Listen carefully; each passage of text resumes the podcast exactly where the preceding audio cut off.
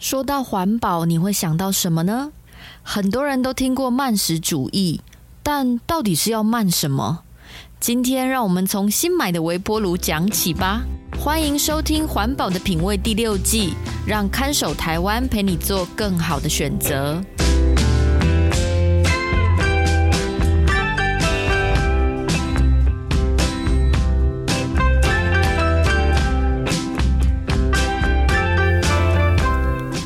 听众朋友，大家好，我是看守台湾的允嘉。环保的品味这个节目会介绍生活中遇见的各种环保问题，从买饮料到盖房子都有故事。收听节目，帮助您打造健康、无毒、低冲击的生活。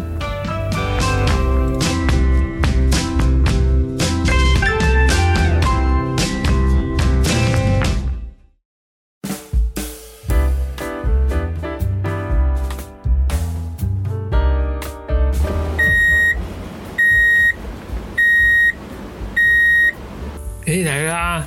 你看，今天晚餐十分钟以内我就弄好了。我买这微波炉就是是不是家事神器呀？今天的晚餐轮到老公负责。我看桌上三个菜都是买超市冷冻的调理包，微波加热以后就装盘要直接吃，忍不住跟老公抱怨起来：“哪个是调理包？”哎、我煮饭的时候都是真材实料，自己去菜市场买菜呢。你这个就不行耶呢。而且我们前天不是才刚吃那个 Seven 的微波炒饭吗？你不腻，我都腻了啦。老公夹起桌上的微波三杯鸡，振振有词的说：“啊，哪会腻啊？”你不知道现在调理包的技术有多厉害哦，每天都换口味也没问题啊。而且你看，我用微波炉这样加热一下，比我自己煮的还好吃哎。这个微波炉买太值得啦！过年前，我跟老公去逛大卖场，刚好看到品牌微波炉在特价。我当下只觉得家里已经有烤箱跟气炸锅，不需要再买微波炉吧。老公却坚持特价的机会难得，家里一定需要一台微波炉。还记得那时候他是这样说的：“你看，我们我们每天煮饭那么辛苦，啊，买微波炉也是为了我们的婚姻好啊。你你想想看哦，以后早餐也不用六点爬起来煮，就只要开冰箱选要吃锅贴还是意大利面。”那微波三分钟就可以吃了，我们这样不就可以睡饱一点了吗？唉，都怪我那时候脑波弱，就这样让他买了特价的微波炉。我哪里会知道，从此以后天天早餐都吃锅贴和意大利面。既然可以微波就好，干嘛还要开瓦斯炉呢？现在老公连煎蛋都懒。去超市买菜的时候，也都在看冷冻调理包又出了什么新口味。以前放假的时候，老公还会跟我一起研究怎么做手工葱油饼之类的小吃。现在邀他来研究食谱，老公就只会一边躺在床上划手机，一边回我说：“嗯哼，什么？哎呦，不用花那么多时间啊。”我们下次去卖场再看看有没有可以微波的葱油饼就好啦。所以说不定还可以买到那种三星葱的，比我们自己做好吃多了。还说买这个微波炉是为了我们的婚姻嘞，我都快不知道嫁给微波炉跟嫁给他有什么差别了。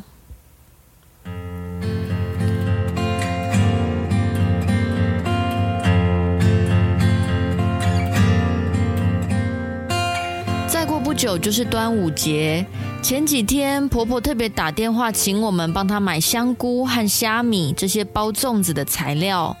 婆婆在电话里说：“拜六恁两个带带转来，哎，厝内要打仗，恁爸弟妈拢穿好啊。啊，你遐去果菜批发市场较近，会记得你去买香菇啊、虾米，遐物件较青阁较俗啦。嗯，啊，你讲什么笑话？”外口买的粽甲厝里哪会比的？咱兜的粽厝边食过拢学了甲答记，你袂记啊？啊，你迄著是吼师傅讲诶，人在福中不知福啦。嗯，辉弟，你每仔一家拢会转来，着等你诶香菇啦。啊，好啦好啦，转来再讲啦。挂上电话，老公一脸拿妈妈没办法的样子，懒懒的说：“哦，阮某会个要变种家庭聚会，但你在包肉粽啊，有点麻烦着。呃，等端午节进前去市场买人家包好的，他们的货啊，是要北部种还是南部种都买得到啊。啊，应该是他们家没有微波炉吼。”你你觉得我们要不要买一台放在他们家？我皱起了眉头，不予置评。婆婆做这些也许是蛮辛苦的，没错。但我觉得他们两个长辈就是喜欢全家一起做吃的那种热闹的气氛。说要买微波炉什么的，也太破坏气氛了吧？只是看老公在兴头上，我也没说什么。到了周末，大家一起回公婆家包肉粽，小姑也带着妹婿和两个侄儿回来了。婆婆一边教小朋友折竹叶的正确手势，老公却一边在旁边怂恿公公赶快买微波炉。好吧，我跟你讲啦，那个微波炉我用过，真正就方便呢。阿姨啊，妈的，免大家准备炸等按等啊。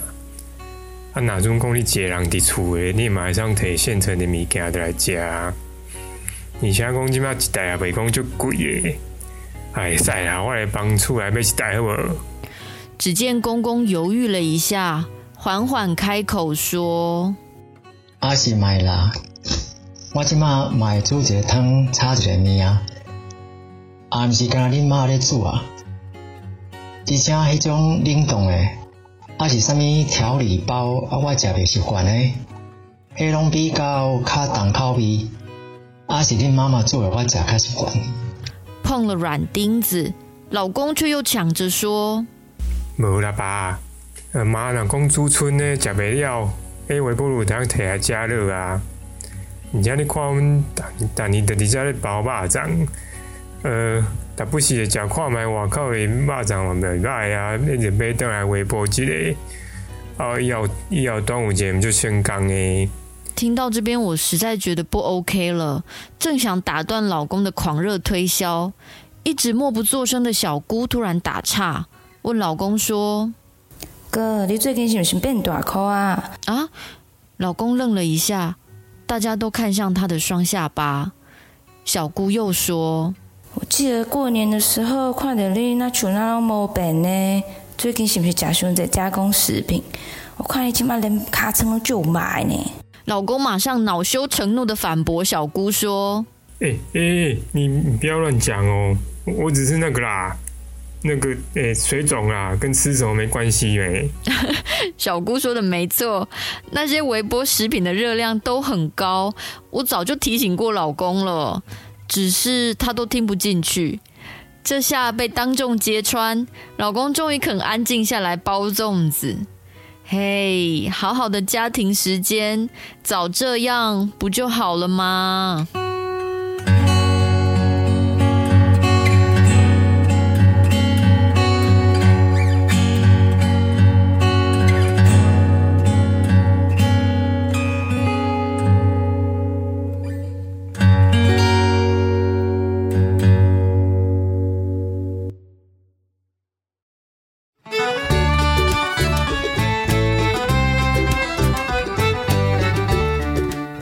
回到环保的品味第六季，我是看守台湾的允嘉，又是新的一季节目开张了，很高兴再次在空中跟大家相会。很多人可能有听过从意大利发起的慢食运动，当时是意大利某个小镇即将有一间新开的麦当劳要进驻，麦当劳这间素食文化龙头企业，本来就是强调快速出餐。而且不管开在哪里，口味都一致，是全球化企业经营的代表。没想到这个意大利小镇的居民却反对，他们觉得麦当劳不只是一间普通餐厅，而是会剧烈颠覆当地传统饮食文化的外来冲击。所以，为了保护当地传统食物的做法和吃法能继续传承，意大利的这个小镇就发起了慢食运动，并且推广到全球。慢食运动传到台湾之后，带了一点新潮异国的浪漫想象，因此常常变成办活动的口号和标语。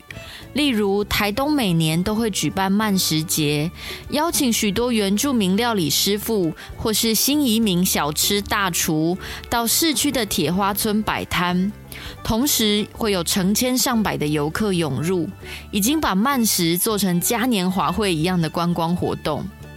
不过，台湾毕竟没有经历过相反意见的辩证，慢食主义到底是什么？我们有办法在日常生活中实践吗？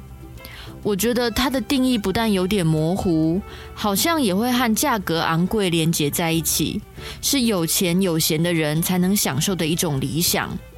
如果想在生活中尝试慢食，那到底是要慢在什么地方呢？是指慢慢吃东西？还是不要买麦当劳来吃吗？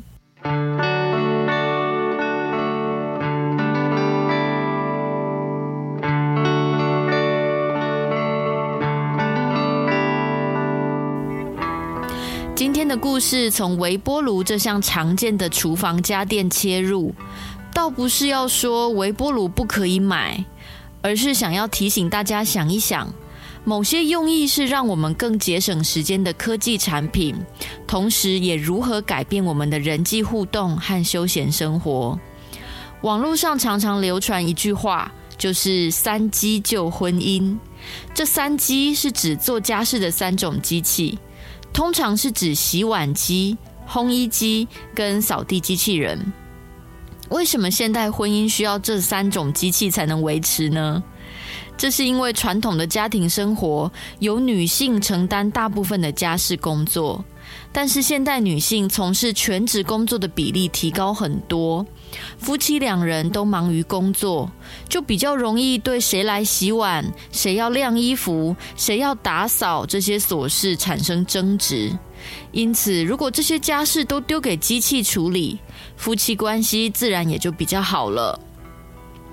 我一直觉得这看似美好的结局，其实有一点悲伤，因为这些节省时间的家电产品卖得越好，就表示越多人的生活里没有时间，没有时间好好吃饭，没有时间整理家里，没有时间经营夫妻和亲子关系，没有时间悠闲过生活。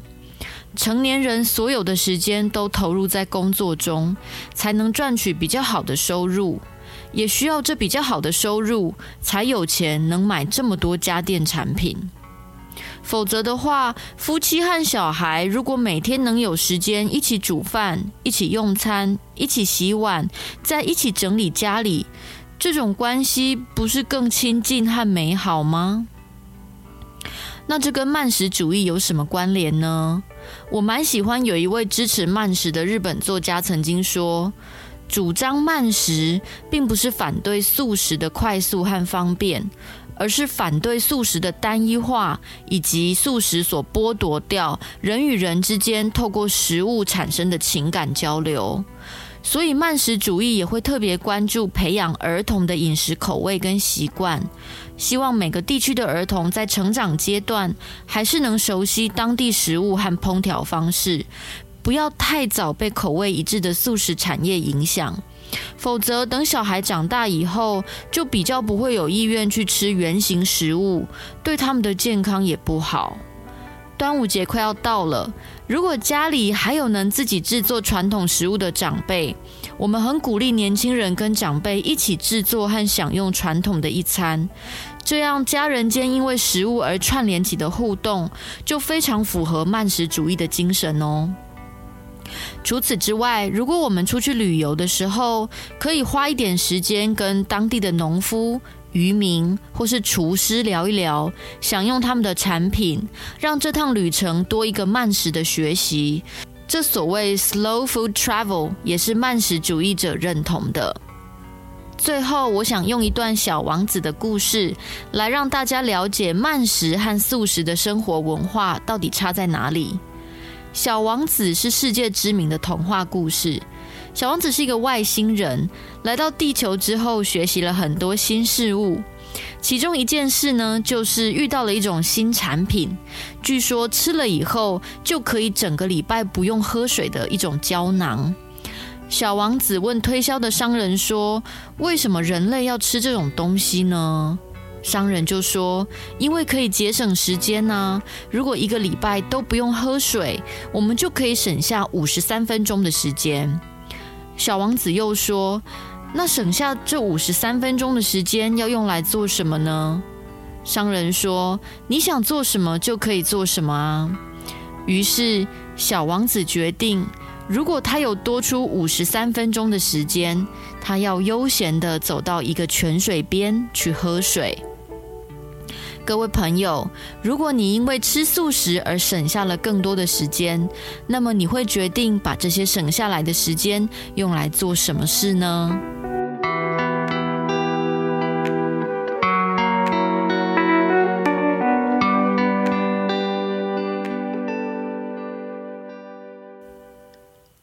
的节目就到这里。如果您对任何产品的环境与健康影响有兴趣，却不清楚这些产品的材质或生命周期，欢迎透过环保的品味 IG 或看守台湾的 email 跟我们联络。看守台湾是这二十年来最关注废弃物处理政策的公民团体。如果您想知道这个节目背后的起源和其他我们在做的事，欢迎到看守台湾的网页看看最新的议题调查成果哦。